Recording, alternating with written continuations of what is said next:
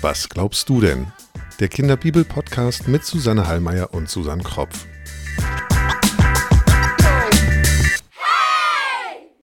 Herzlich willkommen zu einer neuen Folge unseres Kinderbibel-Podcasts Was glaubst du denn?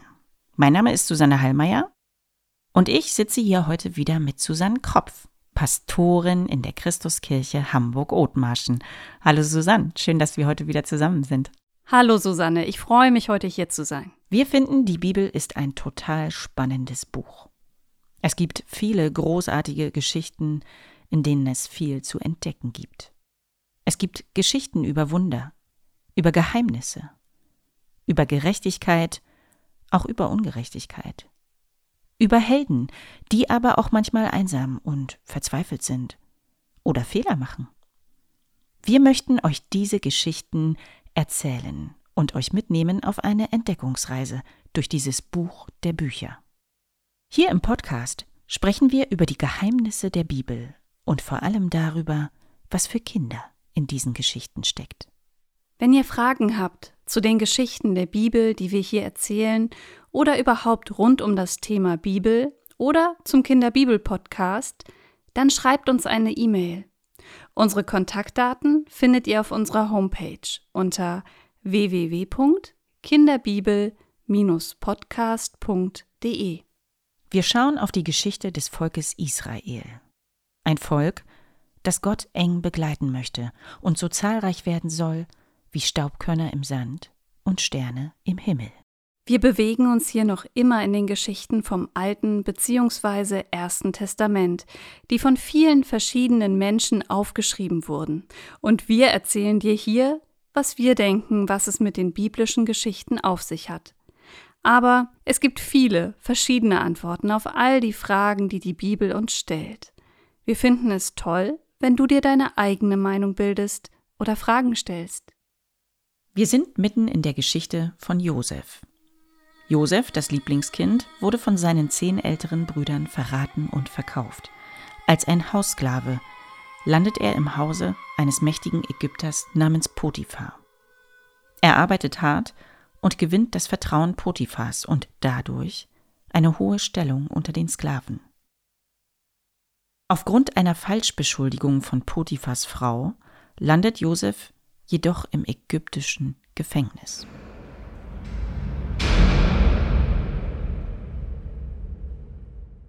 Auch im Gefängnis ist Josef fleißig und Gott ist mit ihm. Josef erarbeitet sich das Vertrauen des obersten Wärters und eine gute Position unter den Insassen.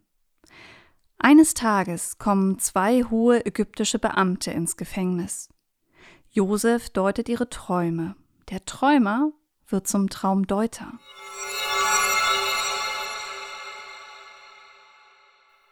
Seine Deutungen werden Wirklichkeit. Der Mundschenk kommt frei, der Bäcker muss sterben. Josef jedoch sitzt noch immer im Gefängnis. Seine Situation ist unverändert. Unsere Geschichte bekommt eine schicksalshafte Wendung. Als der ägyptische Pharao nämlich eines Tages träumt.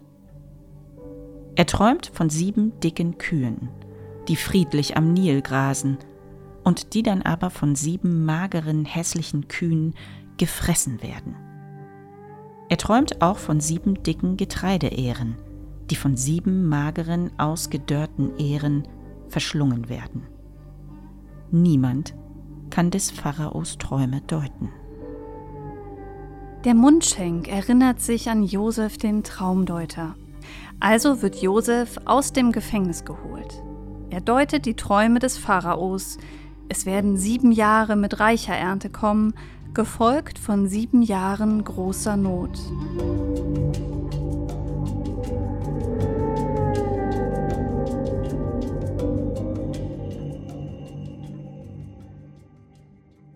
Der schlaue Josef verbindet seine Traumdeutung mit einem Ratschlag an den Pharao.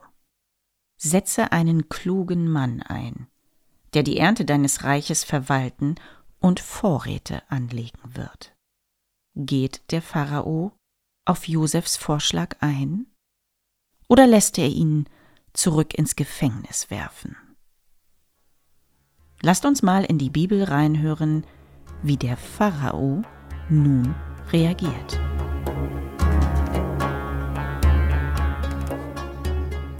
Die Rede gefiel dem Pharao und allen seinen Knechten gut.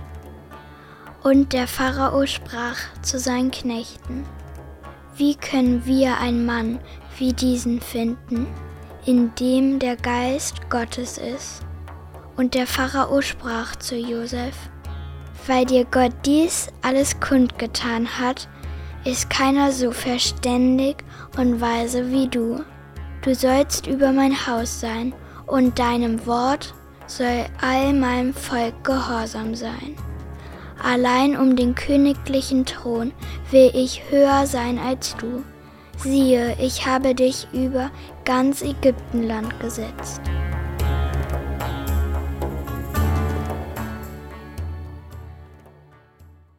Der Pharao scheint ein weiser Mann zu sein, denn er sagt, guter Mann. Der Josef hat's echt drauf. Ihm gefällt, was Josef sagt. Nicht nur der Pharao war von der Deutung seiner Träume und dem Rat Josefs beeindruckt, auch die Höflinge spenden Beifall. Niemand konnte des Pharaos Träume erklären, nur Josef. Der Pharao ist sich sicher, kein anderer als Josef selbst soll der kluge Mann sein, der ihm helfen kann. Der Pharao weiß, dieser junge Sklave ist Gott nahe. Wie könnte er sonst die Träume so gut erklären? Der Pharao erkennt in Josef den Ruach Elohim. So steht es wohl in der hebräischen Bibel. Susanne, kannst du uns erklären, was das bedeutet? Ruach Elohim. Ich kann es versuchen, Susanne. Wir haben euch ja schon davon berichtet, dass das Alte Testament ursprünglich in einer anderen Sprache geschrieben wurde. Diese Sprache ist Althebräisch. Und es ist immer wieder spannend, mal in diese alten ursprünglichen Originaltexte reinzuschauen. Guck mal, Susanne, ich habe dir einen hebräischen Text mitgebracht. Das kannst du lesen? Mhm. Die Schrift sieht ja ganz anders aus als unsere deutsche Schrift. Da hast du recht. Und ja, ich habe das im Studium gelernt. Sieht ziemlich kompliziert aus. Naja, ist auch ehrlich gesagt gar nicht so leicht gewesen. Denn ihr müsst wissen, Althebräisch ist eine Sprache, die so heute gar nicht mehr gesprochen wird, wie zum Beispiel Englisch oder Französisch. Neuhebräisch wird zum Beispiel in Israel gesprochen, aber das alte Hebräisch gibt es nur in sehr alten Schriften, so wie hier im Alten bzw. Ersten Testament. Im hebräischen Originaltext der Bibel steht also, der Pharao erkennt in Josef den Ruach Elohim. Ruach steht unter anderem auch für Rauch oder wie hier den Geist Gottes. Der liegt zum Beispiel in der Schöpfungsgeschichte auf dem Wasser, als Gott es geschaffen hatte.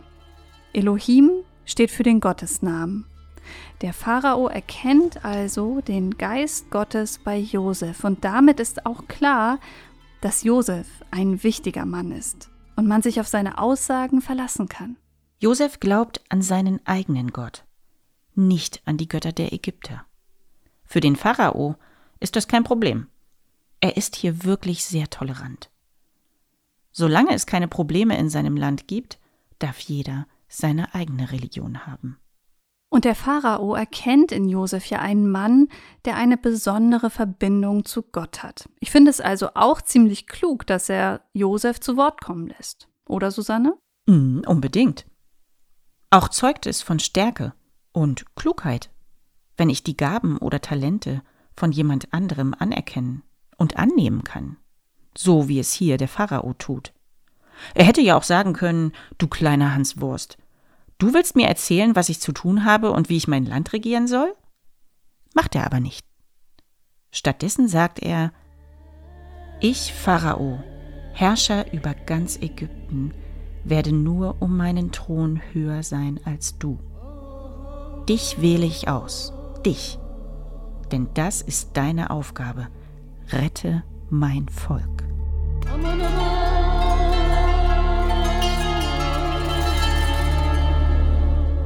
Nun folgt in der Bibel eine feierliche Amtseinführung, Der Pharao gibt Josef seinen Siegelring. Mit diesem Ring würdigt er Josef als seinen Stellvertreter. Außerdem wird Josef in kostbares Leinen gekleidet. Das klingt ja fast ein bisschen märchenhaft. Das stimmt. Und wieder geht es hier um die Kleidung. Mit der neuen Kleidung geht es für Josef wieder bergauf. Der Pharao legt Josef sogar eine Goldkette um den Hals. Genau, das berühmte Gold des Pharaos, das nur die Spitzenbeamten als Ehrenzeichen trugen. Und er sagt weiter, zwar bin ich der Pharao, aber ohne deinen Willen soll niemand seine Hand oder seinen Fuß regen in ganz Ägyptenland.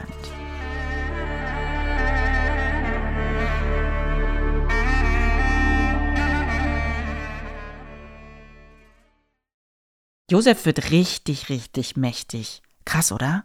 Aber echt. Mit einem Schlag macht der Pharao Josef zum ersten Mann im Land. Nur der Thron selbst soll die beiden Männer noch unterscheiden. Josef, der ist jetzt sowas wie ein Vizepräsident, Mhm. ein Kanzleramtsminister, ein Palastvorsteher. Was für ein kometenhafter Aufstieg für Josef. Raus aus dem Kerker, direkt an die Spitze eines mächtigen Landes. Josefs Aufstieg sieht zumindest erstmal kometenhaft aus, war in Wahrheit aber auch ein langer, beschwerlicher Weg mit Hoffnungen und Rückschlägen, ein ständiges Auf und Ab, Glück und Unglück. Wir haben ja in der letzten Folge schon gesagt, Gottes Wege ins Glück haben von Josef Ausdauer und einen langen Atem verlangt. Stell dir mal vor, er war 17, als er von den Brüdern verkauft wurde. Echt jung. Jetzt, mit 30 Jahren, kommt er aus dem Gefängnis heraus.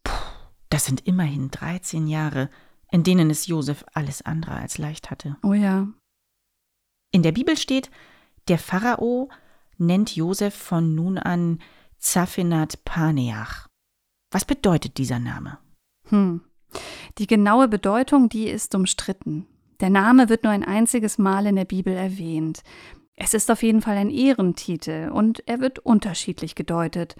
Zum Beispiel als Gott spricht, er möge leben oder als Offenbarer der Geheimnisse oder auch verborgen, aber er gibt Auskunft. Na, alle Deutungen klingen irgendwie spannend. Das finde ich auch. Ein schöner neuer Name, ein ägyptischer Name. Wahrscheinlich sieht Josef jetzt auch ganz anders aus als früher. Josef steht hier in unserer Bibelgeschichte auch für einen Menschen, der in der Fremde leben muss. Ein neuer Name, eine neue Sprache. Er sucht und findet Arbeit, aber das war bestimmt nicht immer leicht. Hm, das glaube ich auch. Der Pharao gibt Josef eine Ägypterin zur Frau. Sie heißt Asenat.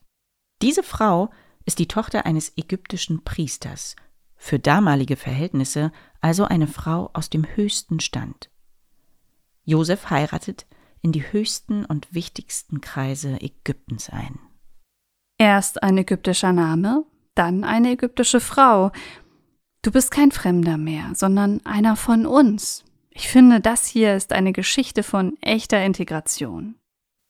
Die falsche Anklage von Potiphas Frau führt zwar zum Ausstoß aus der Gesellschaft, aber am Ende steht die Ägypterin Asenat für Integration. Weißt du, was ich gerade gedacht habe? Nee, schieß los. Josef heiratet hier eine Frau aus einem anderen Volk, einer ganz anderen Religion. Denk mal noch an den ganzen Aufwand, den die Erzväter veranstaltet haben. Immer wurden die Leute auf lange und gefährliche Reisen geschickt, um Himmels willen bloß keine anderen Familien einheiraten lassen. Da bildet Josef hier eine echte Ausnahme, oder, Susanne? Was glaubst du denn? Ja, am Anfang, da gab es ja verschiedene Sippen und in der Bibel, da gab es noch gar nicht so viele Menschen. Man könnte auch sagen, dass es in der Bibel recht häufig auf die Männer ankommt und die bestimmen, welche Religion eine Familie nach einer Heirat hat. Die Frauen kommen da leider nicht so oft zur Sprache. Na, die Zeiten sind ja Gott sei Dank vorbei. Das finde ich aber auch. Ich denke, mit dieser Hochzeit in der Josefsgeschichte soll vor allem aber deutlich gemacht werden, dass Josef jetzt wirklich zu dem ägyptischen Adel dazugehört. Und das ist doch wirklich eine Wahnsinnsgeschichte vom Häftling zum Pharao-Berater. Und dass das möglich wird, liegt auch an Gottes Segen, der Josef durchgehend begleitet. Stimmt, das ist schon eine verrückte Geschichte. Oder? Vom Tellerwäscher zum Millionär. Ja. Unser Josef ruht sich nun nicht auf seinem neuen Titel aus. Wie immer ist er tüchtig. Er zögert keine Sekunde, sich an die Erledigung seiner großen Aufgabe zu machen. Er unternimmt weite Reisen. Er bereist das ganze Land, von Norden nach Süden, von Osten nach Westen, um sich einen Überblick zu verschaffen und Amtsmänner einzusetzen, die sich um die Ernte und die Vorräte kümmern und sie verwalten.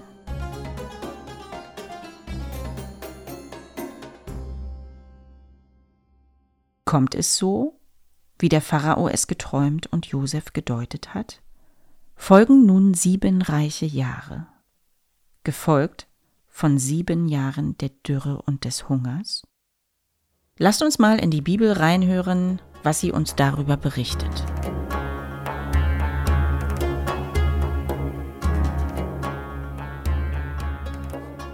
Und das Land trug in den sieben reichen Jahren die Fülle. Und Josef sammelte die ganze Ernte der sieben Jahre, da Überfluss im Lande Ägypten war, und tat sie in die Städte. Was an Getreide auf dem Felde rings um eine jede Stadt wuchs, das tat er hinein. So schüttete Josef das Getreide auf, über die Maßen viel, wie Sand am Meer, so dass er aufhörte zu zählen, denn man konnte es nicht zählen. Tatsächlich tritt es so ein, wie der Pharao es geträumt und Josef gedeutet hat. Sieben reiche Jahre, in denen die Ähren auf den Feldern sich vor Last zu Boden biegen. Die Ernte ist reich. Nie zuvor haben die Bauern so viel Getreide von ihren fruchtbaren Feldern geschleppt. Die Ernte ist so reich, dass keiner sie zu zählen vermag. Große Vorräte werden angelegt in jeder Stadt des Landes. Überall wird auf Josefs Anweisung Korn gesammelt. In neu gebauten Scheunen, in Kellern unter der Erde und in Höhlen. Josef hat bestimmt Pläne für all die Vorratshäuser gezeichnet. Die Vorräte werden immer größer. In Ägypten werden keine Pyramiden für die Toten gebaut, sondern Getreidesilos für die Lebenden. Josef bereitet das große Land Ägypten auf die bevorstehenden sieben mageren Jahre vor. Josef ist hier ein Vorbild, als weiser Staatsmann, der sich für sein Volk einsetzt und es versorgt, statt nur auf die eigene Beliebtheit zu achten oder in die eigene Tasche zu wirtschaften. Genau, Gott schenkt Gaben und Begabungen, aber der Mensch entscheidet, wofür er sie einsetzt. Nur für sich selbst oder auch für andere. Josef und seine Frau Asenat bekommen in dieser Zeit zwei Söhne, Manasse und Ephraim. Was bedeuten diese Namen, Susanne?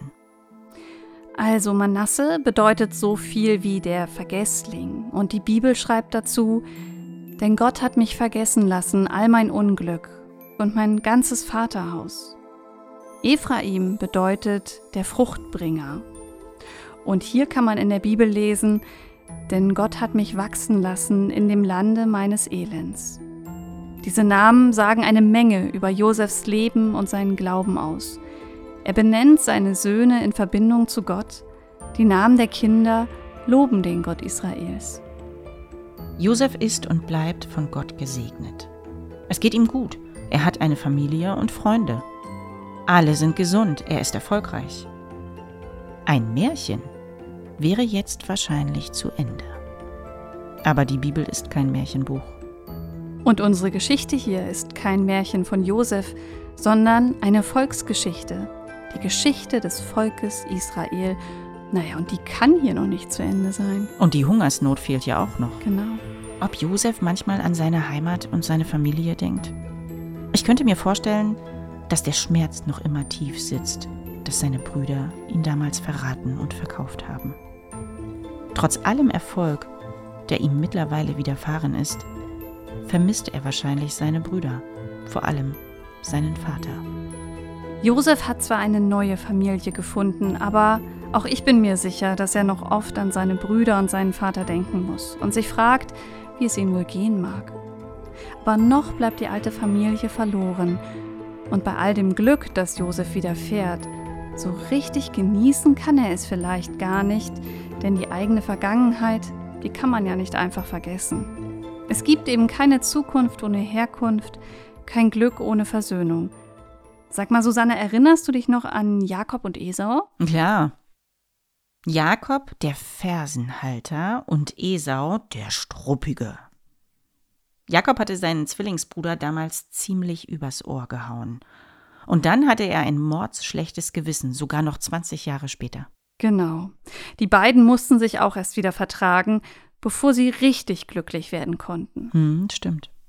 Was jetzt wohl noch für Josef und seine Brüder kommt? Mit der Kinderbibel Mit Gott unterwegs können wir an dieser Stelle kurz einen Blick nach Kanaan zu Josefs Familie werfen. Lasst uns mal reinhören, was die Autorin Regine Schindler zu Jakob und seinen Söhnen geschrieben hat.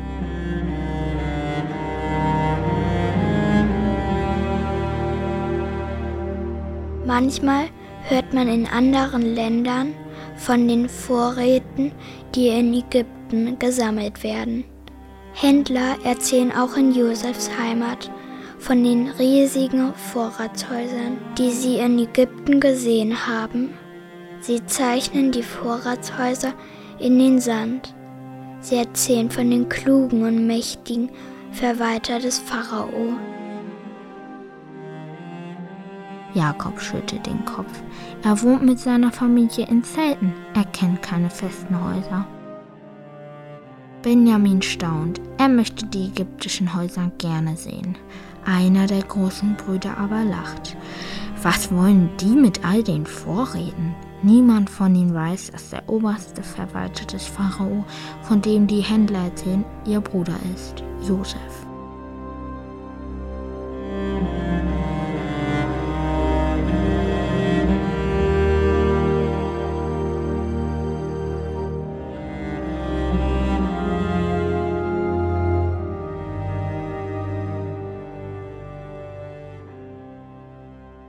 In Ägypten und den umliegenden Landstrichen wird es nun dramatisch.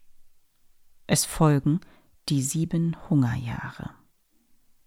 In der Bibel steht, und es ward eine Hungersnot in allen Landen. Was ist denn eigentlich eine Hungersnot? Hungersnot ist ein Phänomen, also ein Ereignis oder eine Erscheinung, bei dem ein großer Teil der Bevölkerung eines Landes nicht genügend Nahrung bekommt. Menschen werden krank oder sterben, weil sie nicht genügend zu essen haben. Die Ursachen von Hungersnöten können unterschiedlich sein. Durch Unwetter oder Schädlinge werden die Ernten zu einem großen Teil beschädigt. Die Nahrungsmittel, die die Menschen angebaut haben, werden größtenteils unbrauchbar oder verdorben. Man nennt so etwas Missernte. Zu der Zeit und in der Gegend, in der unsere Bibelgeschichte spielt, spielt das Wetter vielleicht eine große Rolle. Es könnte eine große Dürre gegeben haben. Oder vielleicht blieb die Nilschwemme aus. Als Dürre bezeichnet man einen extremen Zustand, in dem es über eine lange Zeit kein Wasser oder keinen Niederschlag gibt. Die Ernte auf den Feldern gedeiht nicht, weil es zu wenig Wasser gibt. Sand- und Staubstürme oder große Brände vernichten vielleicht den letzten Rest Ernte, den es überhaupt noch zu holen gab. Es regnet nicht, es gibt keine Ernte, nichts zu essen. Mensch und Tier leiden Hunger. Und so passiert es nun in Ägypten. Es ist also genau so gekommen, wie der Pharao geträumt und Josef gedeutet hat.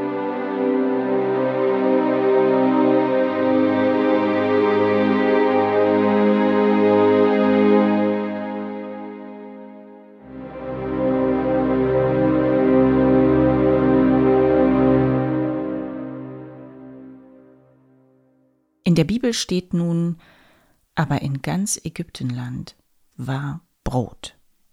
Aber irgendwann ist auch das Brot in Ägypten aufgebraucht und die Menschen leiden Hunger. Sie gehen zum Pharao und flehen um Hilfe. Und was macht der Pharao? Er schickt die Menschen zu Josef. Geht hin zu Josef, was der euch sagt, das tut. Krass, oder? Ja. Der Herrscher des Landes vertraut Josef so sehr, dass er sein ganzes hungerndes Volk zu ihm schickt. Na gut, dafür hat er ihn ja auch eingestellt. Was ja auch wieder wahr. In der Bibel steht, als nun im ganzen Lande Hungersnot war, tat Josef alle Kornhäuser auf und verkaufte den Ägyptern. Und alle Welt kam nach Ägypten, um bei Josef zu kaufen, denn der Hunger war groß in allen Landen. Josefs kluger Plan geht auf. Die Vorräte, die er und die Ägypter mit viel Bedacht und tüchtiger Arbeit angelegt haben, können nun das ganze Volk vor dem Verhungern retten. Wer kein Brot mehr hatte, konnte das Korn bei Josef kaufen. Und hier wird nicht nur Ägypten gerettet, sondern auch andere Völker. In der großen Herder Kinderbibel steht dazu ein schöner Text. Lasst uns dort mal reinhören.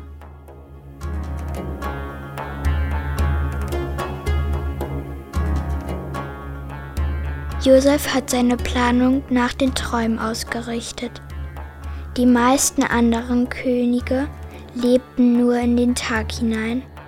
Sie dachten, es werde schon alles gut gehen.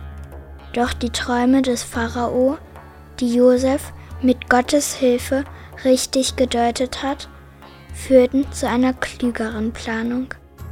Nun hatte die ganze Welt etwas von der Weitsicht Josefs und von seinem Vertrauen in Gott.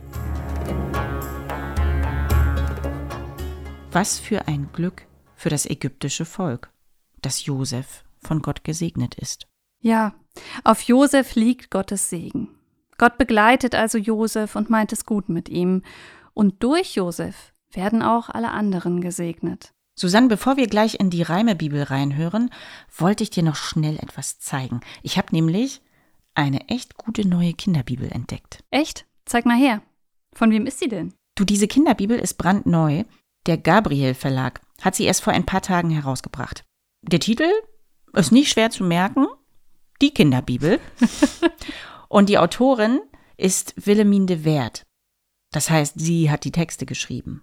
Und gleich zu Beginn im Vorwort des Buches schreibt sie, Kinder sind nie zu klein für biblische Geschichten. Oh, wie sympathisch. Ist großartig, oder? Ja, schließlich sehen wir das ja hier genauso, oder? Aber hallo.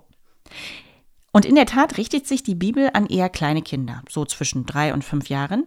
Aber ich finde sie so schön und gelungen, dass ich sie unbedingt heute mitbringen wollte. Erzähl mal, was ist an der Bibel denn so besonders? Na, sie ist schon mal nicht in Hebräisch geschrieben. So ein Glück. Ja.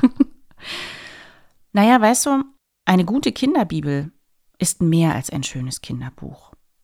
Sie ist wie eine Brücke zwischen Bibel und Kind.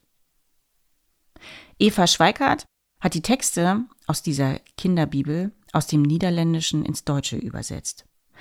Und das Besondere ist, dass die Autorin am Ende jeder Bibelgeschichte so eine kleine Anregung für die Kinder bereithält. Zum Beispiel sagt sie, steig aufs Sofa wie Zachäus auf den Baum. Siehst du jetzt was, das du vorher nicht gesehen hast? Schau mal, was ich hier gerade gefunden habe. David fühlt sich stark mit Gott. Nimm deine Mama oder deinen Papa an der Hand und mache etwas, das du dich nicht alleine traust. Ist gut, oder? Ja, da macht die ganze Familie am Ende mit. Ja, ich finde auch, das ist richtig gut gemacht. Und besonders beeindruckt hat mich der Abschluss der Pfingstgeschichte. Der Heilige Geist ist wie der Wind. Man kann ihn nicht sehen, dafür aber spüren. Geh ins Freie, um den Wind auf deinem Gesicht zu spüren. Du, ich blättere hier gerade mal so durch. Die Bilder, die sind richtig schön. Oder finde ich auch. Die Illustratorin Marike ten Berge hat die Bilder gezeichnet. Und sie setzt mit ihren Bildern ziemlich moderne und auch interessante Akzente. Zum Beispiel zeichnet sie die Früchte am Baum der Erkenntnis nicht als Äpfel. Das ist ja spannend.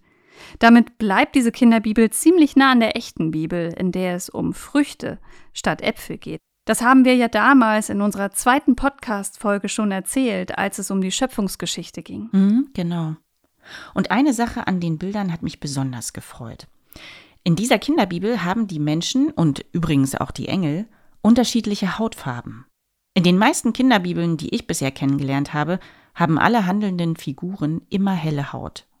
Und dabei spielen die Geschichten der Bibel doch in einer Gegend, in der die meisten Menschen keine helle Haut haben, oder Susanne? Das stimmt. Und ich finde das hier total gut gemacht.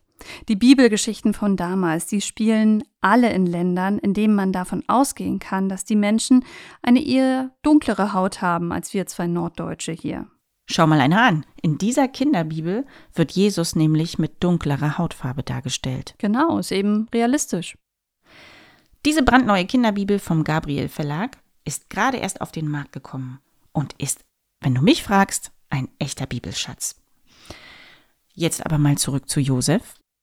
Wir hören uns noch einmal kurz an, was uns die Bibel in Reimen über den heutigen Teil der Geschichte erzählt. Der Pharao dankte Josef und sagte: Josef, du bist mehr als ein Gast. Nimm diesen goldenen Ring als Geschenk. Bleib als Minister in meinem Palast. Von diesem Tag an saß Josef im Palast mit schönem Gewand. Er plante Speicher und Scheunen, reiste dafür quer durch das Land.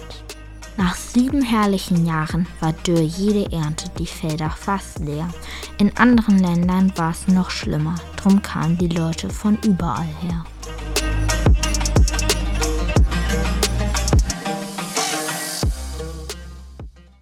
Für das ägyptische Volk blieb der Hunger hart.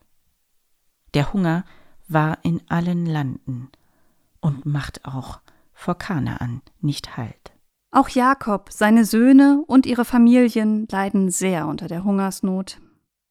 Werden Josefs Brüder nun nach Ägypten ziehen, um Getreide zu kaufen? Dann würden sie ja unweigerlich auf den totgeglaubten Josef treffen. Wie es mit Josef und seinen Brüdern weitergeht, davon erzählen wir euch in unserer nächsten Folge hier im Kinderbibel-Podcast. Was glaubst du denn?